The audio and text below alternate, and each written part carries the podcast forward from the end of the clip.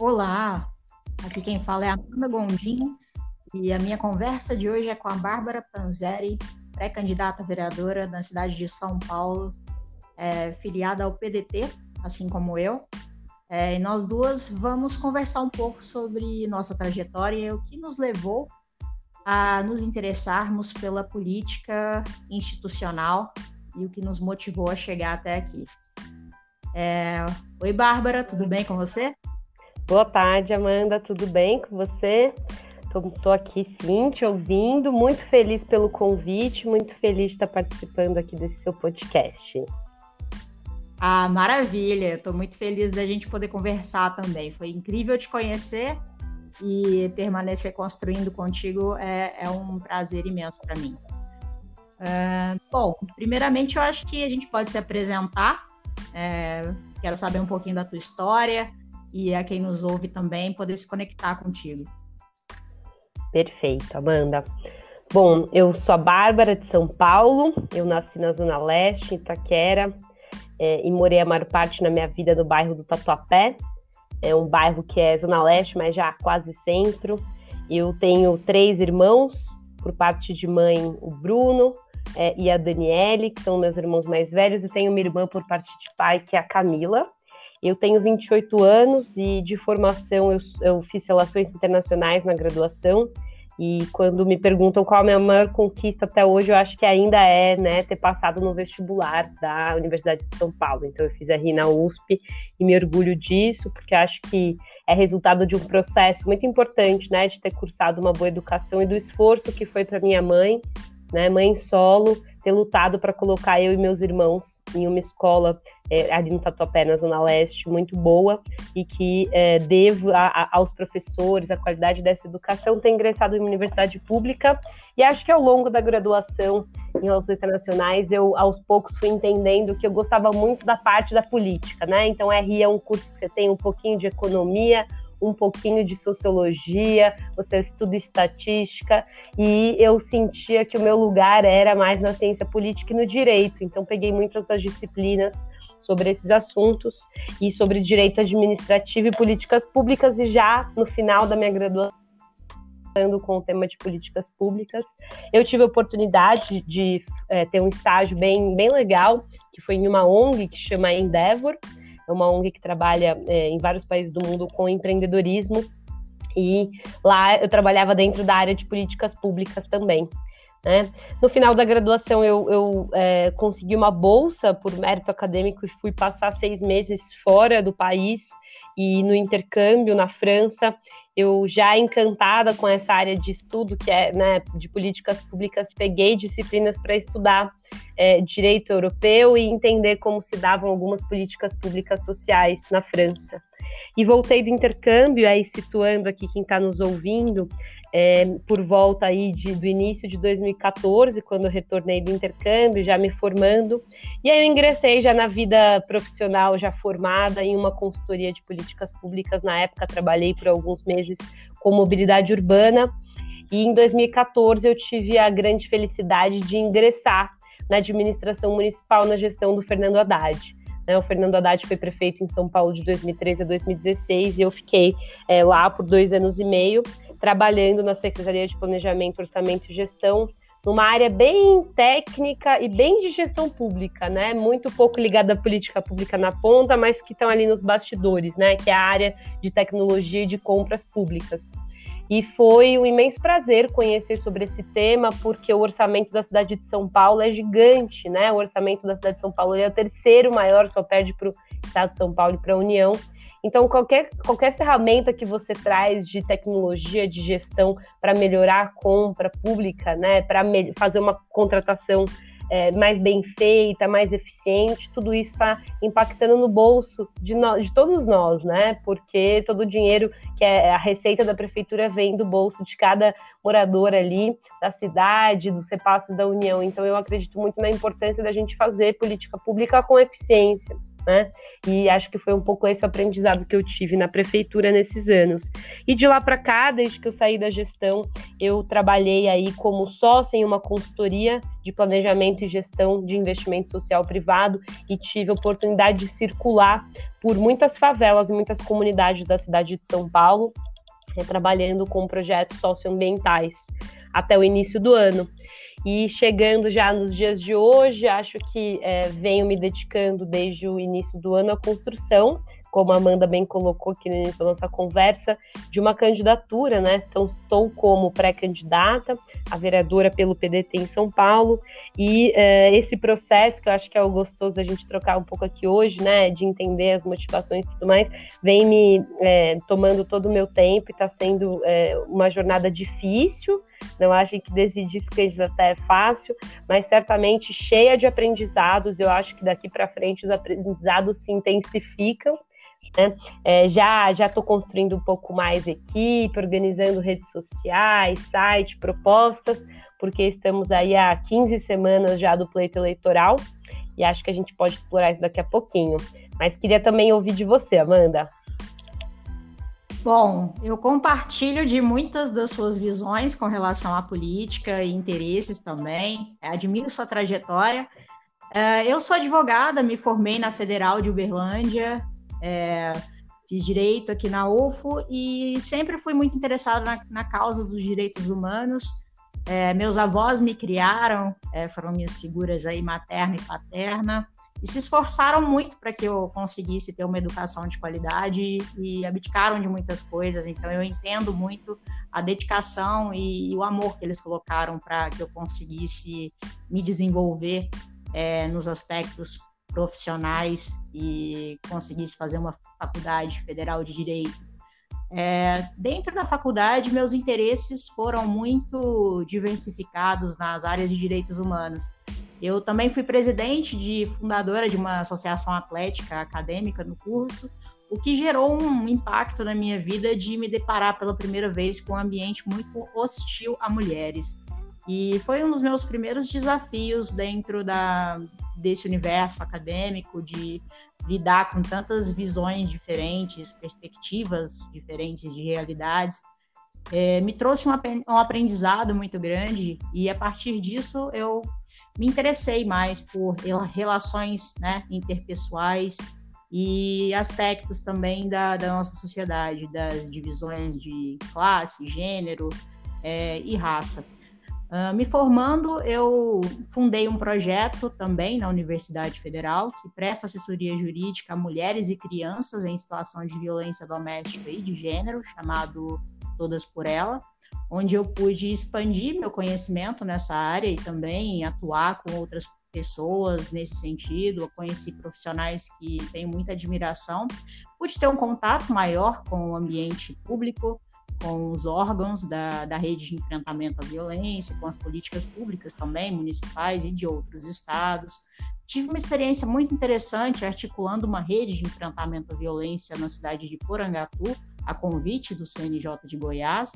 É, isso me trouxe é, uma visão diferente sobre a importância do tratamento humanizado nesse sentido, a formação continuada de profissionais, que é uma das minhas grandes pautas também em trazer o recorte transversal da educação em todos os aspectos, nessa tratativa de gênero, raça, pessoas com deficiência, é, a nossa multiplicidade, né, que, que nos faz sermos todos muito plurais.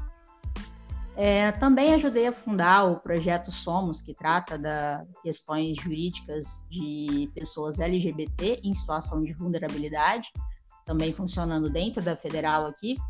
E faço palestras, é, workshops, já representei é, a, o coletivo Helen Keller no Livres e Iguais, da ONU, que é sobre a visibilidade lésbica, a visibilidade de LGBT, QIA+.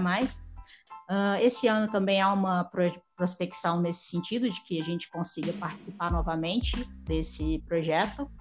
É, tem construído uma forma colaborativa de pré-campanha, é, ouvindo as demandas das pessoas, também estou é, no mesmo sentido que o teu, Bárbara, de conversar e dialogar, saber aí quais são as demandas reais né, da nossa cidade, as necessidades de, dos nossos é, cidadãos aqui. E que a gente consiga construir um mandato colaborativo, né, que consiga dialogar com as pessoas e ter uma representatividade aí real, né, caso a, a campanha venha a ser oficializada e estamos trabalhando intensamente para isso. É, ando gastando muitos dos meus dias, do meu tempo nessa construção, dialogando com pessoas de outros locais também do Brasil para compartilhar experiências. Até foi assim que nós nos encontramos. Uh, e sobre a questão do porquê me motiva a estar aqui, me colocar nessa posição, é justamente a necessidade é, de uma transformação social, é um propósito que me move ao longo da minha vida, desde de a infância também até hoje. Eu também sou uma pessoa que tem diabetes tipo 1, então eu convivo com muitos enfrentamentos diários de condições crônicas e degenerativas. É, tenho uma baixa visão, então eu me encontro em muitos recortes e eu sinto falta de uma representação realmente eficaz que consiga trazer um novo olhar para a política, né? É, um olhar mais programático, propositivo e progressista, que a gente consiga enxergar além, né? rumando aí para uma sustentabilidade real. E acho que é isso para um introdutório.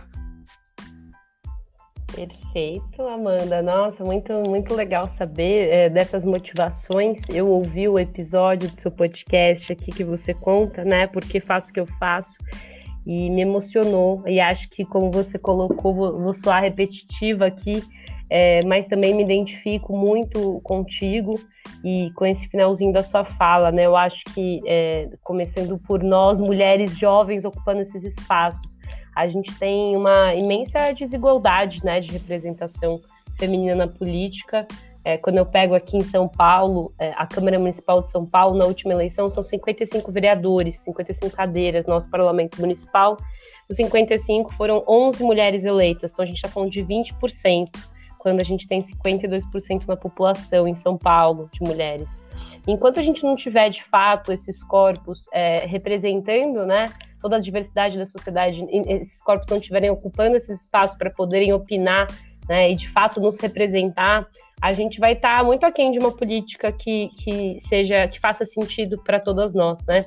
Então eu acho que assim como você é, trago e carrego essa bandeira da importância da gente ter representatividade feminina e de diversas é, trajetórias, né, mais do que também é, bandeiras é, eu acredito muito na importância disso, porque acho que só quando a gente tiver é, é, essas pessoas com trajetórias diferentes, a gente vai ter olhares diferentes sobre o mesmo problema. Se a gente quer política pública para as mulheres, a gente não vai esperar um homem é, discutir, aprovar e tramitar um projeto de lei sobre parto humanizado na cidade de São Paulo. É claro que pode acontecer e vem acontecendo, porque infelizmente essa realidade né, da desigualdade na representação é constante na maior parte das cidades do nosso país e quando a gente olha para o nosso Congresso Nacional, a gente tem aí é, uma desigualdade mais latente. Na Câmara dos Vereadores, a gente tem 15% de mulheres, e a gente no Brasil está atrás da média mundial, que já é baixa, né? A média mundial de representação feminina na política é, é de aproximadamente 25%. Então a gente está muito abaixo. Eu é, gosto de acreditar que nessa eleição e aí mudando aqui um pouco o, o, o norte da conversa, mas falando do, do, cenário, é claro que não tenho bola de cristal, mas eu gosto de acreditar e, e tenho esperança de que nessa eleição a gente vai conseguir não só eleger mais mulheres, mas eleger mais candidatos progressistas que tragam pautas sociais importantes. A gente está num momento de pandemia, né? Há não sei quantos dias aí, todo dia eu olho atualizo a 100 ministros de saúde no nosso Ministério da Saúde no meio de um período pandêmico e com é, um número de mortes é, estrondoso. Então a gente precisa sim que nossos políticos e nossas políticas eleitas olhem para as nossas questões sociais. Eu acredito que só vai ser possível elegendo candidaturas progressistas e que façam muito o que a Amanda acabou de colocar, construções coletivas. Né? Não precisa ser um mandato coletivo, como a gente vê muitos acontecendo, muitas candidaturas é, que estão se propondo a ser coletivas, mas eu acho que a construção ela tem que sempre ser coletiva. É, porque o mandato ele precisa ser participativo para a gente conseguir escutar as demandas reais. Eu venho fazendo uma série é, de conversas no meu, no meu YouTube sobre é, política e empatia. E eu, inclusive, tenho a palavra empatia tatuada no meu braço porque eu gosto muito, eu acredito que é uma característica que todos nós, seres humanos, temos em alguma medida, é, e a gente precisa exercitar como uma musculatura, porque não é natural que a gente exerça a empatia, é, mas a gente pode melhorar muito, né? E, e, aqui, quando eu falo empatia, acho que é legal falar sobre o que, que eu entendo por empatia, né? Eu acho que é a gente tentar se colocar o mais perto possível do sentimento do outro, e muitas vezes a gente não vai conseguir. Né? A Amanda colocou aqui é, eu, eu, que tem um comprometimento na visão. Eu tenho, no máximo, astigmatismo e miopia, e quando estou sem óculos, sofro porque não consigo enxergar e fico com dor de cabeça. Esse é o meu sentimento pessoal em relação a essa questão, mas eu posso sim escutar da Amanda quais são as dificuldades que ela enfrenta no dia a dia dela, né? Você falou da diabetes aqui, é, e tentar me aproximar desse sentimento. E eu acho que se a política e os políticos e os, né, não se aproximarem da demanda real da população, do que eles estão sentindo, do que, que eles precisam, a gente não vai conseguir fazer uma boa política que atenda à vontade né, e, e às demandas de todas e todos. É, e então queria reforçar a importância da gente fazer uma política empática. Concordo plenamente. Também carrego muito comigo é, a necessidade de compreender o outro, de me conectar com o outro, para que nós possamos também elevar as nossas relações, né? É, e as relações políticas elas são uma proporção escalonada, né, das nossas relações é, pessoais. Então é um reflexo da sociedade. Todo padrão que a gente vê na política é um reflexo da sociedade, assim como o direito também reflete a sociedade, né? Reflete todos os paradigmas, os tabus é, todo o preconceito e a forma como se concebeu, né, a nossa construção social. E eu acho que nós, como mulheres jovens na política, para nós ainda é um pouco mais dificultado esse acesso, né? Ainda há uma estrutura que se move totalmente contrária a, a nós, a nossa presença. Mas é importantíssimo que nós, constru é, que nós consigamos construir um movimento, né? Realmente é, que venha a, a mover-se contra esse sistema que nos retira o espaço, retira a voz, né, nos coloca em uma situação silenciada, é, para que a gente consiga promover esse espaço para que outras mulheres também consigam alcançar, né? Eu acredito que para que uma de nós consiga, milhares tenham que tentar. E esse movimento já vem acontecendo há, há anos, né? Não é algo de agora, é, inúmeras mulheres tiveram que se movimentar para que a gente consiga estar aqui hoje também, né, Bárbara? E acho que devemos também é, honrar um pouco dessa, dessa, dessa situação, dessa condição, né? E nos colocarmos de fato como representatividades reais do cenário, é, como realmente pessoas articuladas o suficiente para sabermos dialogar é, na esfera política para que consigamos realmente promover uma transformação aí a longo prazo, visando é, outras gerações também, e que a gente possa tratar com seriedade os temas que vêm, sido, vêm sendo negligenciados, né, como as mudanças climáticas, é, tudo isso que vem ainda mais recaindo sobre grupos vulneráveis, né, que vem aí tirando direitos e torna os direitos humanos ainda mais complicados de serem debatidos, sustentados, efetivados, é, se nós vivemos nessa política de extermínio, né? Extermínio de, de vozes, de culturas, de povos. Então, para mim, a política também é sobre isso, é sobre nos colocarmos nesse lugar do outro e sabermos separar a nossa identidade daquilo que representa o coletivo, né? Para que a gente consiga encontrar pontes e cultivar aí novos hábitos. É, Infelizmente, a gente conta com essa ínfima representatividade. O Brasil é, é, um dos países que puxa o índice de representatividade feminina da América Latina para baixo, né? É, a América Latina tem um índice de representatividade até razoável, que chega a ser comparado com o índice global, cerca de 20%, mas infelizmente o Brasil é um dos países que mais puxa esse índice para baixo. É, em Minas Gerais, a realidade não é muito diferente da de São Paulo. Eu vivo numa cidade que tem 700 mil habitantes, aproximadamente, com 27 cadeiras. Nós temos três é, vereadoras eleitas. E aqui em Minas nós somos 51,6% da população, de acordo com o último IBGE, é o último censo, né, feito pelo IBGE. E então as realidades elas acabam sendo é, parecidas, né? nessas grandes, nesses grandes centros. E podemos imaginar como é, né? Mais difícil ainda cada vez que a gente vai olhando aí para o norte do Brasil ou para os interiores, como isso ainda é mais dificultado, né? E é como é violento o ambiente também político para mulheres. É, não sei como é para você, mas eu acho um desafio muito grande é, também para que nós possamos ter o nosso espaço reconhecido, né? Esperam muitas atitudes comportamentais e, enfim, já de uma política ultrapassada, né? De um olhar de política antigo que não nos, nos, nos contempla hoje em dia. É, e eu tenho enfrentado nisso aí um, um, grande desafio de romper um pouco dessas, dessas barreiras, dessas atitudes, dessa visão é, conservadora. Eu estou numa cidade que é, é predominantemente conservadora nesse sentido também. Então é um movimento que me desafia neste sentido também. Muito legal, Amanda. Se me permite, vou, vou é, só caminhar junto aqui para contar um pouco de uma, de uma experiência recente que eu tive. É, quatro anos atrás eu, eu, ajudei a fundar e, e, fiz parte aí de, de um coletivo que é o Faz Diferença, discussões sobre desigualdade.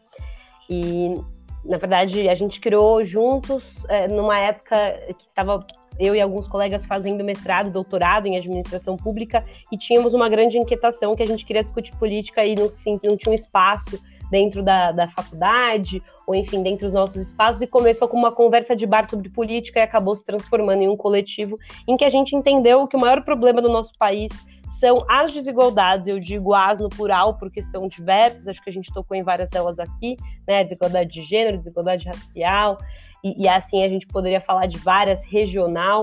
É, e acho que se a gente não enfrentar essas desigualdades, a gente vai ter muita dificuldade de crescer como, né, como sociedade. Tem uma delas que para mim é bastante central, não que seja mais importante, mas que é a desigualdade de renda, né, que é difícil de ser tratada a nível municipal.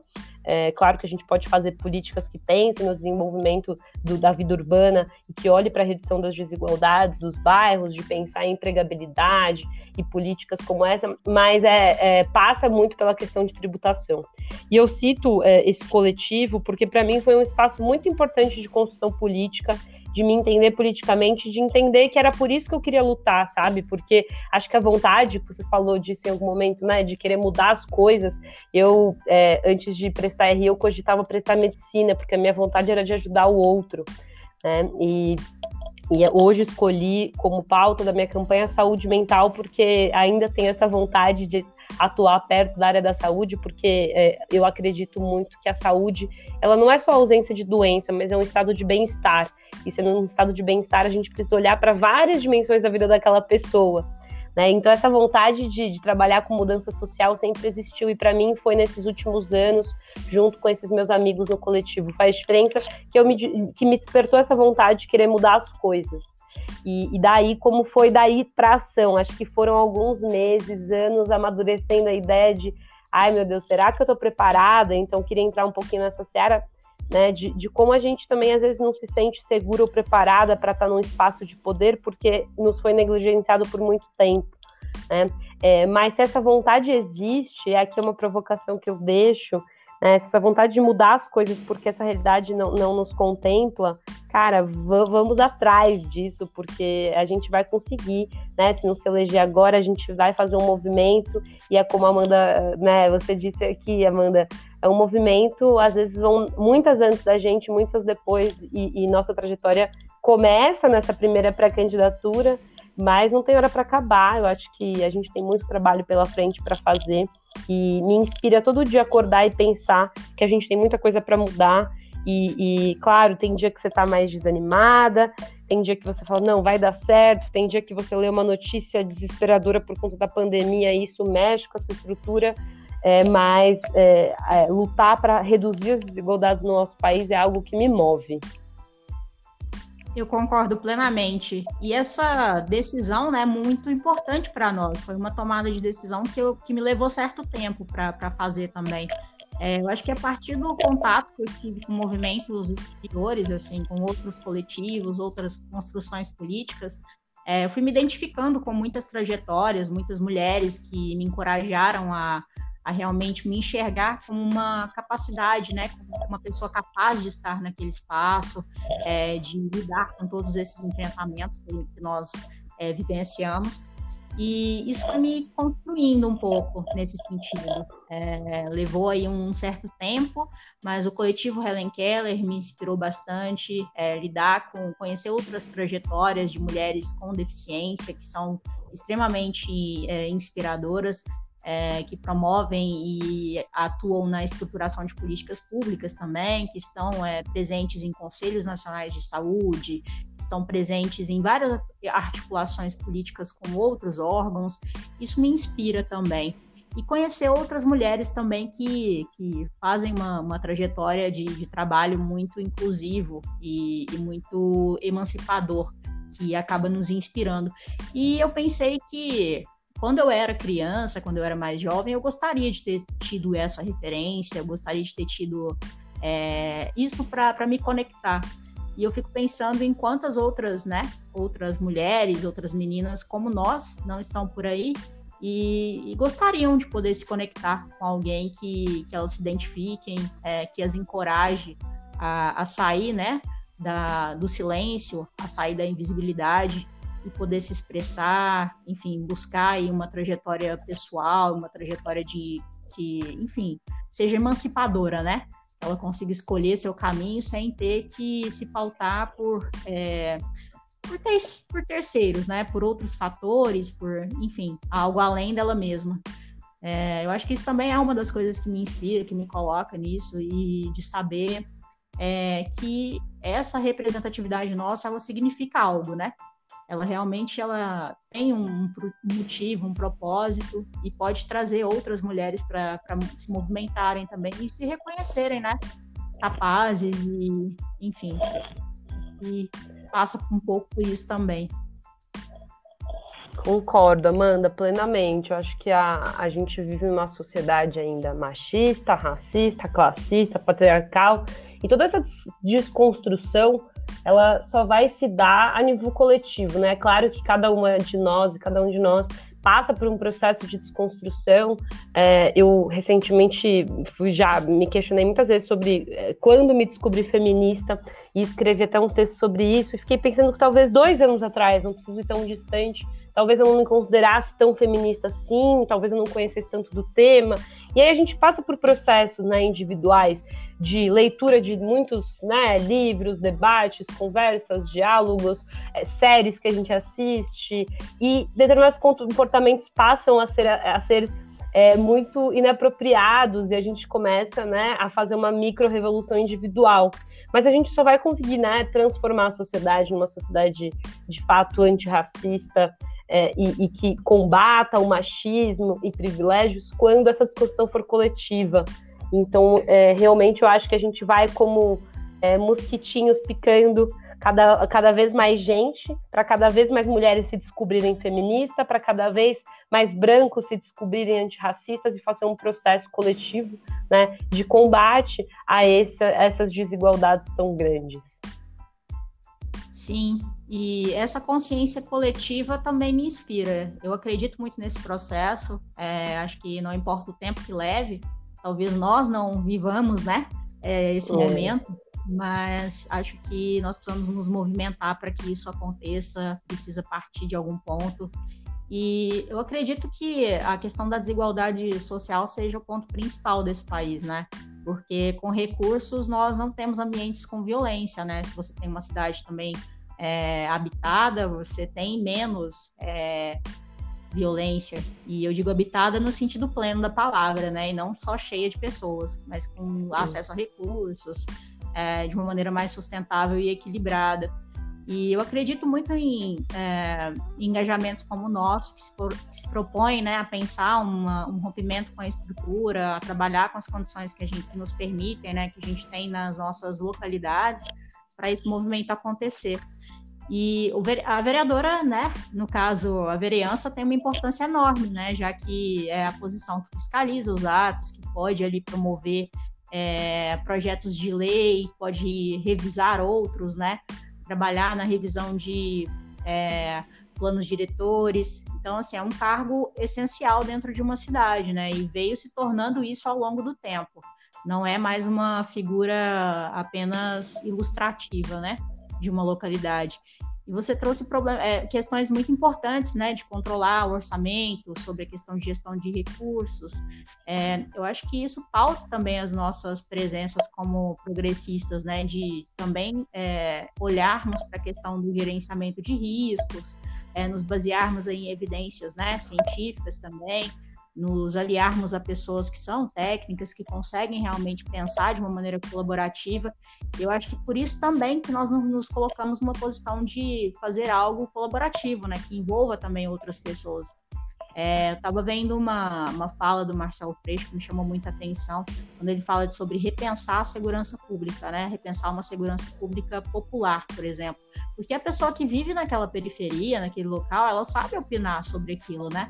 E ela deve falar sobre aquilo, já que ela vive aquela realidade.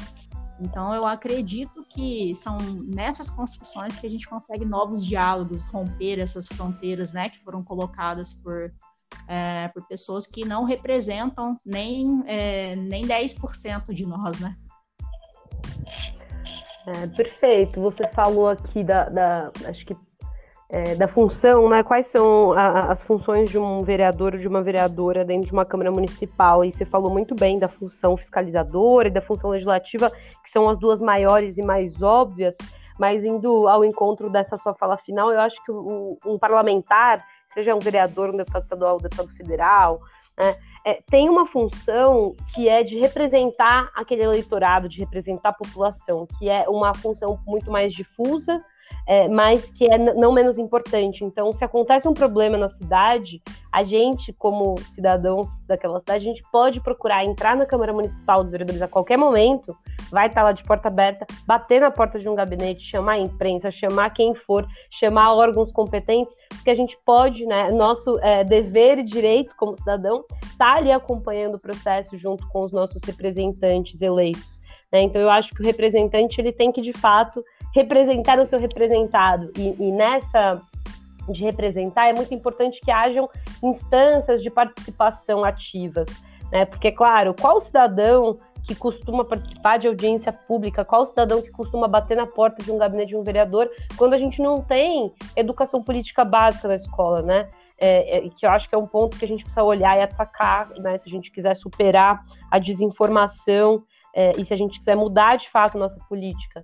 É, então, é, é, papel também do, do, vereador e da vereadora eleitos é, trazer instâncias formais de participação e falar sobre educação política, né? Levar jovens para acompanhar um dia no gabinete, fazer uma comunicação explicando o que é o plano plurianual, o que, o que é a lei de diretrizes orçamentárias, o que é a lei de orçamento anual, fazer processos participativos de destinação das emendas parlamentares, por exemplo, né? Criar um edital para isso processos de gabinete itinerante nos bairros. Então, tem diversas formas de um gabinete parlamentar no município é, abrir espaço para os cidadãos e, de fato, cumprir com essa terceira função que eu estou chamando aqui depois da, das duas que você já trouxe, né? De fiscalização, representação, é, desculpa, fiscalização, legislação e, por fim, representação. Acho que era isso que eu queria complementar da sua fala. Perfeita colocação. É, realmente é isso. É, eu acho que traz um panorama para quem nos ouve aqui da importância, né, de se escolher bem é, os vereadores aí, de saber é, onde você está colocando o seu voto, né? O voto é um instrumento, mas por si só ele não nos garante, é, de fato, uma mudança, uma transformação na política. E acredito que as pessoas que estão desencantadas podem ter uma oportunidade agora de procurar, né? É, se informarem também. Existem muitos projetos importantes e interessantes com novos movimentos, né? Como esses movimentos que, que nós estamos nos propondo, nos colocando sempre para fazer. É, acho que para encerrar a nossa conversa, é isso que eu quero deixar. E é sempre um prazer falar contigo. É, acho que nós temos ainda muito a colaborar uma, uma com a outra né, nessa construção. E muito obrigada pela disponibilidade, Bárbara. Bom, muito obrigada a você, Amanda. Te desejo enorme sorte, mais do que sorte, que é sorte tem muito da aleatoriedade, é, muita força né, para fazer essa construção consciente, com muita gente participando, né? Então, que todo dia eu e você possamos acordar e nos inspirar com outras pessoas que estão fazendo esse movimento na política, de construir uma política para todas e todos. Foi uma, uma delícia para mim participar aqui dessa conversa. Tamo junta e boa sorte nessa campanha, tá bom? Um abraço, Bárbara, muito obrigada. Faço das suas palavras as minhas também. E a quem nos ouve, obrigada pela disponibilidade do tempo e atenção. E até a próxima.